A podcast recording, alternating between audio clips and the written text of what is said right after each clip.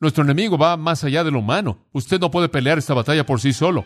Usted está peleando contra una fuerza superhumana y no solo una de ellas. Satanás no es un enemigo solitario. Él ha acumulado una fuerza de seres demoníacos que son tan grandes que van más allá de nuestra capacidad de conocer.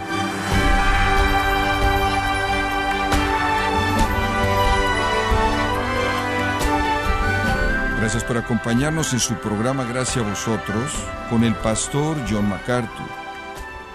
En algunos deportes los jugadores sacan ventaja de sus oponentes al observar sus gestos y movimientos en el campo de juego. ¿Qué ventajas obtiene Satanás de usted cuando observa su vida?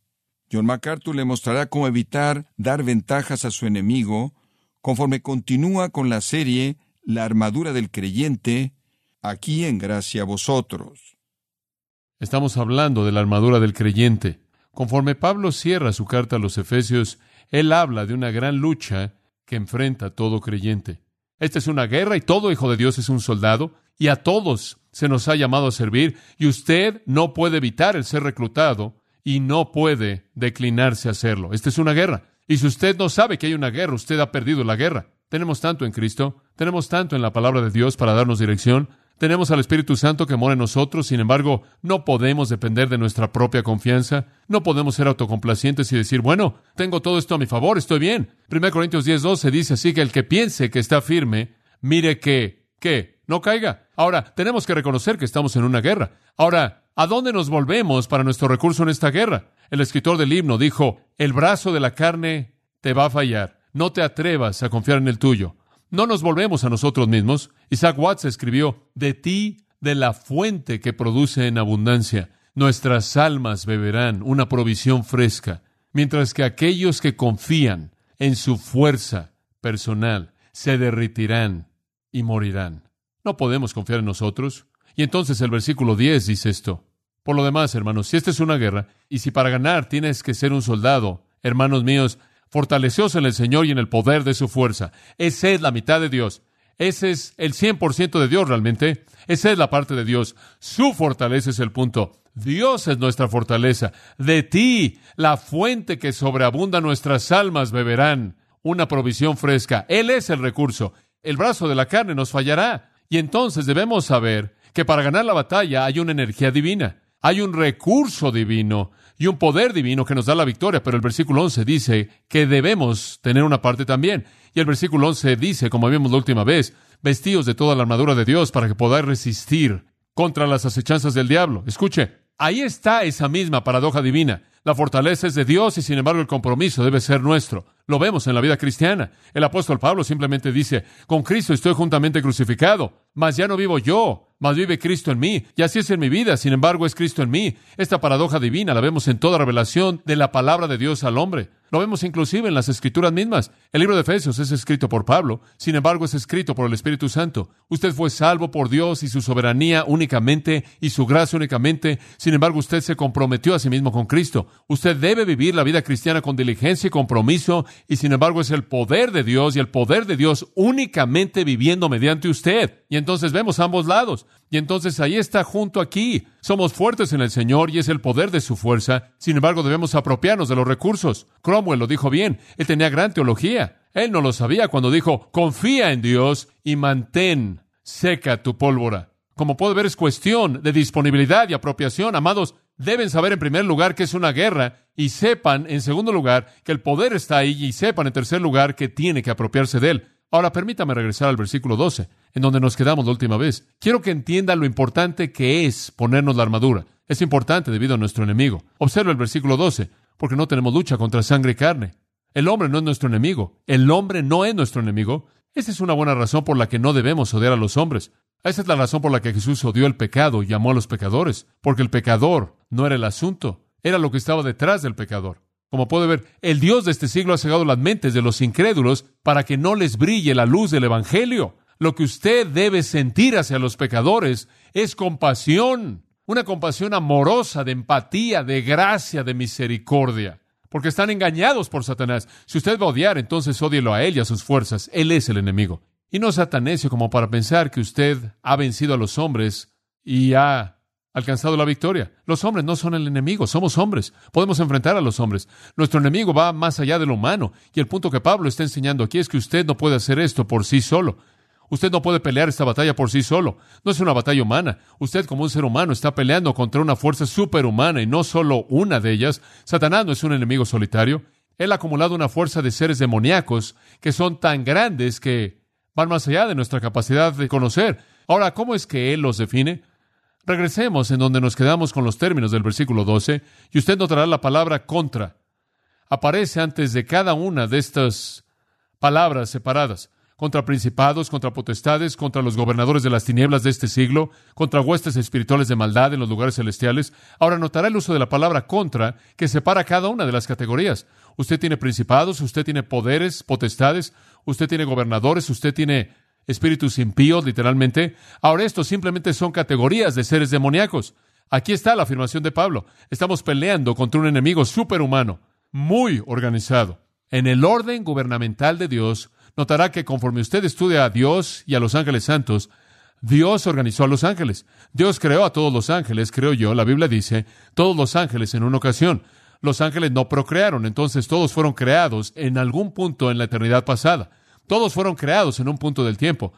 Ellos han existido desde ese entonces. Fueron creados de manera diferente, así como la gente es diferente, los ángeles son diferentes. Hay diferentes tipos de ángeles. Por ejemplo, leemos en la Biblia acerca de los arcángeles.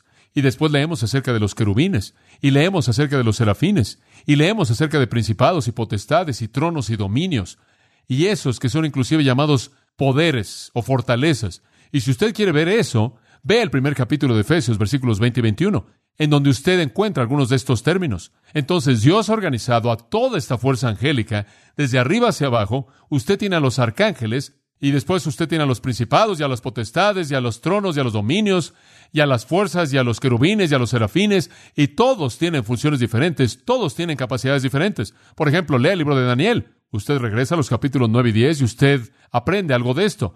Dios dio órdenes quizás a los arcángeles y los arcángeles entonces diseminan las órdenes a la multitud de ángeles que entonces las implementan. Y en el caso de Daniel, algunos ángeles fueron camino a asistir a Daniel. Este ángel va camino a asistir a Daniel, a ayudarle. Él es confrontado en los cielos de alguna manera, en algún punto, por un demonio que lo detiene. Ahora no sé cómo es que eso funciona. Ellos son seres espirituales, pero eso no es para que yo lo sepa. Algún día quizás lo voy a saber, pero bueno, de cualquier manera este demonio detiene a este ángel santo y evita que cumpla su propósito. Y entonces Dios despacha a Miguel, quien es el superángel, arcángel. Él desciende y se encarga del demonio y envía al ángel para que cumpla su misión lo cual significa que un ángel aparentemente tiene mayores recursos al enfrentar al enemigo que otro, lo cual simplemente muestra las distinciones en los seres angelicales. Ahora, también entre los demonios hay distinciones. Mientras que usted tiene a los principados y a las potestades que quizás estén más involucrados en operaciones más elevadas, y después usted tiene, observe la frase, los gobernadores de las tinieblas de este siglo, literalmente debe ser traducida, los gobernadores del mundo de esta oscuridad, estos serían demonios que infiltran la estructura política del mundo. Son llamados gobernadores del mundo de esta oscuridad. El término oscuridad se refiere al infierno y al foso del infierno y al dominio de Satanás. Cuando usted fue salvo, Colosenses 1.13 dice que usted fue sacado de la potestad del reino de las tinieblas y fue trasladado, fue sacado del reino de las tinieblas. La Biblia dice que el infierno es un lugar de tinieblas en donde hay lloro y crujir de dientes es llamado las tinieblas de afuera. Y entonces tinieblas son sinónimas del dominio de los demonios con la morada de Satanás. En Apocalipsis capítulo 9 es de las tinieblas que salen las langostas viles para vencer a la tierra y entonces las tinieblas están asociadas con el dominio de Satanás y la luz con el de Dios. Y de esta oscuridad vienen los gobernadores mundiales. Yo creo que tras bambalinas, gobernando al mundo, hay fuerzas demoníacas. Y sabe una cosa, me parece interesante que en la actualidad la gente siempre me está preguntando esto a donde quiera que voy. ¿Crees que hay una especie de conspiración mundial? Ahora la gente le ha llamado todo tipo de cosas. Han hablado de los escritos antiguos de esto y los escritos egipcios. Y la gente usa la frase los Illuminati, los iluminados, y hablan de esta conspiración y de esa conspiración, y que hay acerca de la pirámide que está en el billete del dólar, con el ojo ahí, lo cual es un símbolo ocultista y esta red de cosas están diciendo, ¿crees en esto? ¿Y crees que hay demonios en los lugares elevados? Bueno, no estoy demasiado seguro de que todas estas personas saben de qué están hablando, francamente, y no estoy tan seguro de que sus fuentes son apropiadas y toda su información está correcta. Pero más allá de todas las cosas periféricas, no hay absolutamente duda alguna en mi mente de que hay una conspiración global en la cual los demonios están involucrados en lugares elevados, operando en el mundo para cumplir sus propios fines. No hay duda al respecto. Ahora, sea cual sea la terminología que adopta, y sea lo que sea que pensemos que sea, no estoy seguro de eso. Y soy muy tardo en creer algunas de las cosas que leo y oigo, pero sé que los demonios están detrás de los sistemas del mundo. Sé que el Antiguo Testamento dice que los dioses de las naciones son demonios. Eso es lo que Pablo está diciendo. No solo son principados y potestades, ciertos tipos de demonios de alto rango, sino que están los gobernadores del mundo que han salido de esta oscuridad también.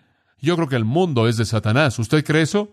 Él es el príncipe de este mundo, ¿verdad? Y yo creo que él ha infiltrado al mundo con la red de gobernantes mundiales que son demoníacos. Y yo creo que la manera en la que va dirigiéndose el mundo va en esa dirección debido a la influencia demoníaca. En algunos lugares es abierto, en otros lugares es encubierto, como en la ocupación de fuerzas demoníacas operando en nuestro propio país, para cumplir fines impíos humanistas, pero está ahí. No hay duda acerca del hecho de que está ahí. De hecho, encontramos la culminación del sistema definido en Apocalipsis 18 como un sistema conocido como Babilonia, lo cual literalmente va a ser aplastado y destruido cuando el Señor Jesús venga para establecer su reino. Entonces el término, por cierto, gobernadores del mundo, aquí en el versículo 12, gobernadores de las tinieblas de este siglo, es una palabra en el original, simplemente una palabra. Estos demonios están detrás de las fuerzas del mundo. Me acuerdo que estaba hablando con un joven que había salido del ocultismo y él estaba muy involucrado a niveles muy altos en esto. Él había investigado hasta niveles altos, altos de lo que de lo que era llamado una sociedad de la edad de Marcos, y él estaba obteniendo todo tipo de oportunidades para poder encontrar algo de información confidencial. Y le estaban enseñando que en un punto en particular del tiempo, cómo la red demoníaca operó y cómo los demonios estaban involucrados en todas estas cosas le dieron el nombre de ciertos demonios que estaban involucrados en las Naciones Unidas y ciertos demonios que estaban ocupándose en varios continentes y en varios países. Y él me dijo cosas que literalmente iban más allá de mi comprensión. No hay duda acerca del hecho de que esta es una realidad bíblicamente, por no decir nada del testimonio de algunas personas que conocen esta información. Y entonces lo que estamos diciendo es esto, amados, que estamos en una guerra que es muy sofisticada. Hay demonios de alto rango que son poderosos, que son principados y potestades. Hay otros que se encuentran ocupando lugares de liderazgo en el mundo, conforme literalmente moran en los gobernantes mundiales, y entonces las líneas de batalla están trazadas. Es contra esta fuerza increíble que peleamos. Estamos en contra de un enemigo que va más allá de nosotros. No lo podemos ver, no lo podemos tocar, no podemos ser más inteligentes que él. Engaña, miente, es poderoso, sobrenatural, superhumano. Y ahí es donde está la batalla. Y entre más pronto se dé usted cuenta, mejor va a estar.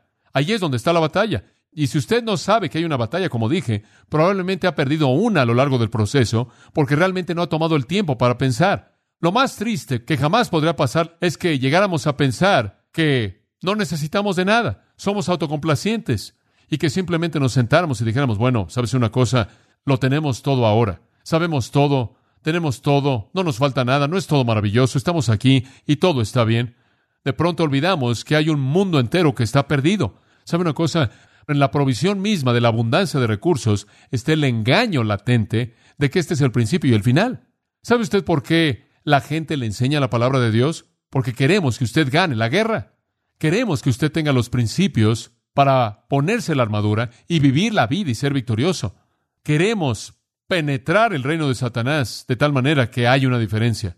Queremos exaltar y levantar al Señor Jesucristo y a menos de que podamos mantener esa visión en perspectiva, vamos a perder todas las cosas que ganemos. Ahora, ¿cuál es el objeto de nuestra batalla? ¿Cuál es nuestra parte? ¿Qué es lo que debemos hacer? Versículo 13. Y simplemente vamos a hablar de esto por un momento.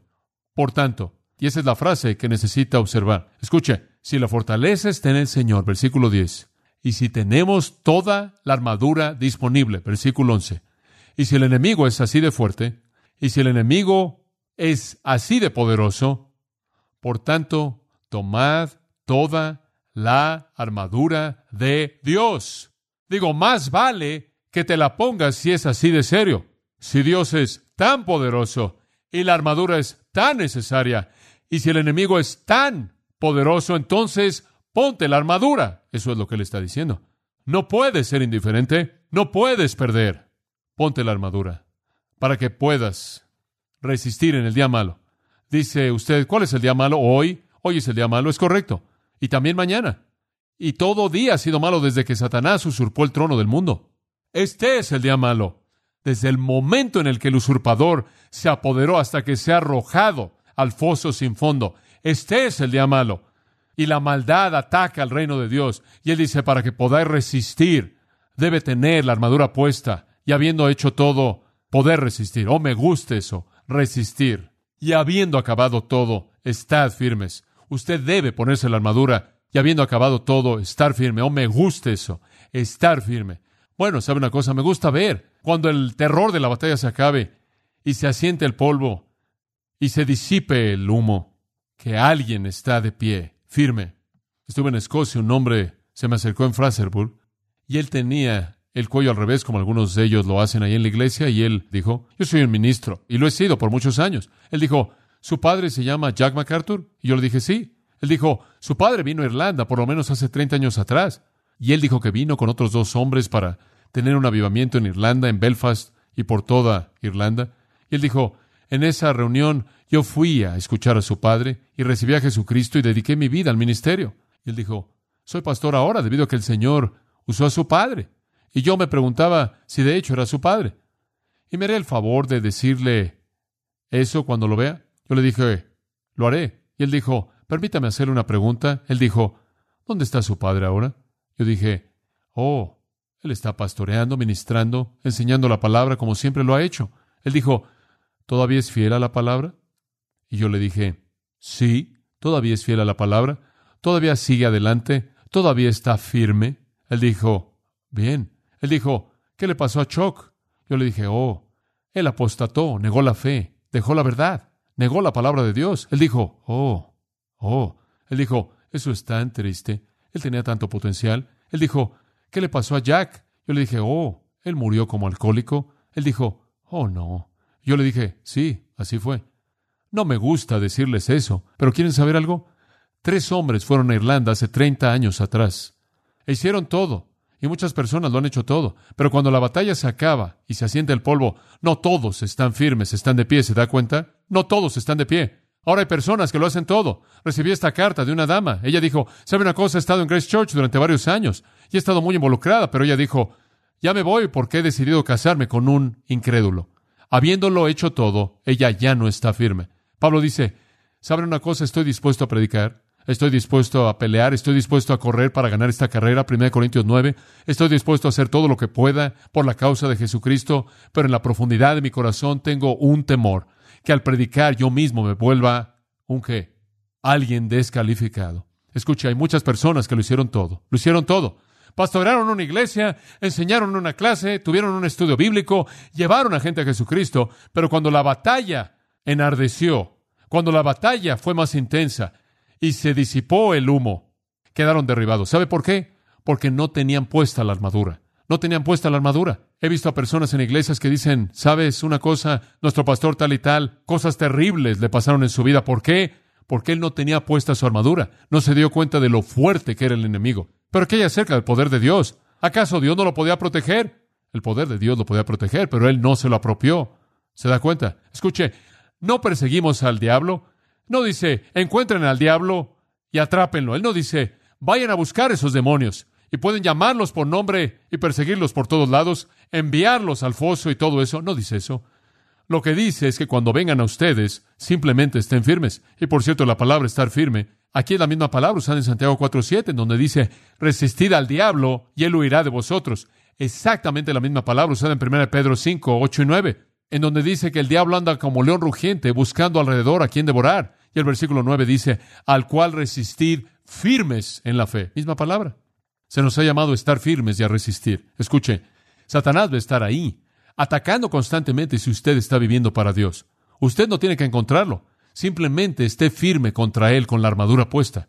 Oh Dios, ayúdanos. ¿Saben una cosa? Si ustedes viven de manera necia, sin ponerse la armadura, y no viven el tipo de vida que Dios quiere que vivan, y no están en medio de la batalla equipados y listos para hacer lo que Dios quiere que sean, apropiándose de los recursos, algún día ustedes podrían caer. Y cuando ustedes caen es tan triste, porque es un colapso tan terrible, y el mundo en cierta manera se sube sobre ustedes y los ven ahí en el piso y se ríe por sus fracasos y ustedes pierden su recompensa, ¿saben? Segunda de Juan, versículo 8, mirad por vosotros que no perdáis las cosas que habéis alcanzado, sino que recibáis vuestro galardón completo. ¿Sabe que usted puede acumular una recompensa para recibirla en el cielo, para colocarla a los pies de Jesucristo y perder todo eso al caer? Yo veo mi propia vida y veo todas las cosas que Dios me ha dado, un legado piadoso, todos los predicadores que hay en mi trasfondo. Soy la quinta generación de predicadores y he visto todo el legado piadoso y veo toda la educación que Dios me dio y el ministerio aquí y ahora cómo Él ha bendecido mi vida y la ha enriquecido con amigos y personas que están a mi lado en oración y cómo nos ha dado fruto más allá de lo que jamás imaginamos. Y veo todo esto. Y sin embargo sé en lo profundo de mi corazón que todo esto es la gracia de Dios. Y si yo fuera a tropezar y a caer, perdería todas esas cosas y las perdería en términos de victoria en esta vida. O será salvo porque ningún hombre puede arrebatarme de la mano del Padre. Pero perdería la bendición y el fruto y la recompensa y entonces estamos firmes. Eso es lo que dice. Ahora, amados, escuchen. Si usted va a estar firme, usted tiene que ponerse la armadura. Este es el punto de lo que quiero que entienda. Tiene que ponerse la armadura. Observe la armadura conmigo por un momento, si es tan amable. Simplemente lo voy a leer del versículo 13 al 17 para que esté en su mente. Por tanto, tomad toda la armadura de Dios para que podáis resistir en el día malo y habiendo acabado todo, estar firmes. Estad pues firmes, ceñidos vuestros lomos con la verdad y vestidos con la coraza de justicia, y calzados los pies con el apresto del Evangelio de la paz. Sobre todo, tomad el escudo de la fe, con que podáis apagar todos los dardos de fuego del maligno, y tomad el yelmo de la salvación y la espada del Espíritu, que es la palabra de Dios. Qué cosa tan tremenda. Vamos a descubrir lo que cada una de esas cosas significa, pero quiero que me escuche por ahora, y quiero que entienda esto. No es fácil, y creo que entre más estamos firmes por Cristo en el mundo, más fuerte va a ser la batalla y más nos va a gustar porque Dios va a ser glorificado aún más. Y creo que necesitamos estar listos. Pero creo que hay algo que quiero añadir. El Señor tiene la fortaleza, versículo 10, versículo 11. Nos ponemos la armadura porque versículo 12 dice que el enemigo es tan fuerte. Versículos 13 al 17 definen la armadura. Pero aún cuando nos la ponemos, ahora escucha esto, aún cuando estamos listos y la armadura está puesta, él dice en el versículo 18, orando siempre. ¿Por qué? Porque aun cuando estamos equipados, dependemos de Dios. ¿Se da cuenta? Y entonces, amados, hacemos un pacto juntos de orar unos por otros, orando en todo tiempo, con toda oración y súplica en el Espíritu, y velando en ello con toda perseverancia y súplica. ¿Y por quién estamos orando? Por todos los santos. ¿Está usted orando uno por otro en la batalla? ¿Realmente está orando? ¿Sabe una cosa? Cuando nos reunimos para una reunión de oración, hablamos de que alguien se rompió la pierna y alguien tiene un tratamiento médico y todas esas cosas, y me pregunto si realmente oramos por las cosas necesarias. En lugar de orar porque Dios repare cuerpos, debemos orar porque Dios dé fortaleza al espíritu y a las almas. Así es como nuestra vida de oración debe ser. Debemos estar recogiendo a personas, en primer lugar, en su propia familia. ¿Ora usted por sus hijos para que ganen la batalla? Marido, ¿ora usted por su esposa para que ella gane la batalla, para que ella se ponga la armadura? Esposa, ora por su marido. En lugar de estarse molestando el uno al otro, ¿por qué no oran el uno por el otro? Digo, quizás esa es la solución. Si vamos a comenzar con una red de oración el uno por el otro, para que estemos firmes en la fortaleza de Dios, yo creo que Dios va a oír y responder a nuestra oración. Si vamos a estar dispuestos a pelear la batalla como Dios quiere que sea peleada y estemos dispuestos a pagar el precio, yo creo que Dios nos va a dar la victoria, que absolutamente nos va a traer un éxtasis que jamás hemos conocido. Grandes gozos vienen en grandes victorias. Pienso en lo profundo de mi corazón. Hay tantas personas que simplemente no entienden que esta es una batalla. Esta es una guerra. Y solo tienen una oportunidad. Es solo un juego. Y cuando se dispare el último disparo y todo se acabe, y lo que usted hizo está en el registro. Y entonces le pido a Dios porque nos dé fortaleza para ganar. Oremos. Padre, simplemente presérvanos de la torpeza de la carne, del engaño de Satanás, la sutileza de sus huestes demoníacas, el engaño que el mundo nos presenta. Dios, ayúdanos a salir y apartarnos, Ayúdanos a ponernos la armadura. Ayúdanos a vivir con valentía según tus principios. Haznos un gran ejército, Señor, un gran ejército. Levántanos para pelear.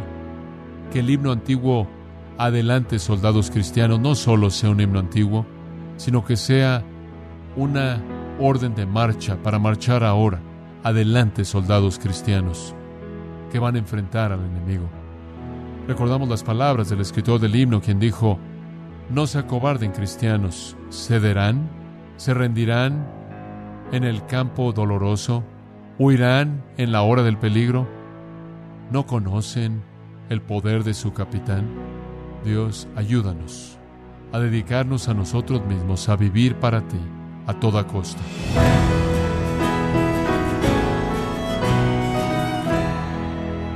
Como John MacArthur ha dicho, apoderarse y aprovechar el poder de Dios requiere de un compromiso con las Escrituras. Esto es parte de la serie La armadura del creyente, en gracia a vosotros. Estimado oyente, le invitamos a escuchar en vivo y en español cada día martes a las 11 de la mañana, hora de Los Ángeles, durante las clases de otoño y primavera, los sermones predicados en la capilla de The Master Seminary, seminario donde el pastor John MacArthur es rector emérito. Para ello visite tms.edu barra es enlace recursos capilla en vivo. Recuerde los martes a las 11 de la mañana, hora de Los Ángeles, en la página tms.edu barra es y enlace recursos, predicaciones en vivo de la capilla de The Master Seminary en español. También quiero recordarle que puede descargar todos los sermones de esta serie La armadura del creyente así como todos aquellos que he escuchado en días, semanas o meses anteriores, en gracia.org. Si tiene alguna pregunta o desea conocer más de nuestro ministerio, como son todos los libros del pastor John MacArthur en español, o los sermones en CD, que también usted puede adquirir, escríbanos y por favor mencione la estación de radio por medio de la cual usted nos escucha en gracia a vosotros. Es importante conocer no solo el país y ciudad de donde usted nos escucha, sino también la radio. Para quienes contactan nuestro ministerio por primera vez, pueden solicitar una copia del mensaje de promoción sin costo alguno, un mensaje por oyente únicamente. Si usted vive en los Estados Unidos o Puerto Rico, escríbanos a Gracia Vosotros, P.O. Box 4000, Panorama City, California 91412 o puede escribirnos a través del siguiente correo electrónico radio arroba En nombre del pastor John MacArthur, de nuestro productor David Torres y del personal, le damos las gracias, invitándole para que nos acompañe en la próxima edición y así juntos continuar desatando la verdad de Dios un versículo a la vez, en gracia a vosotros.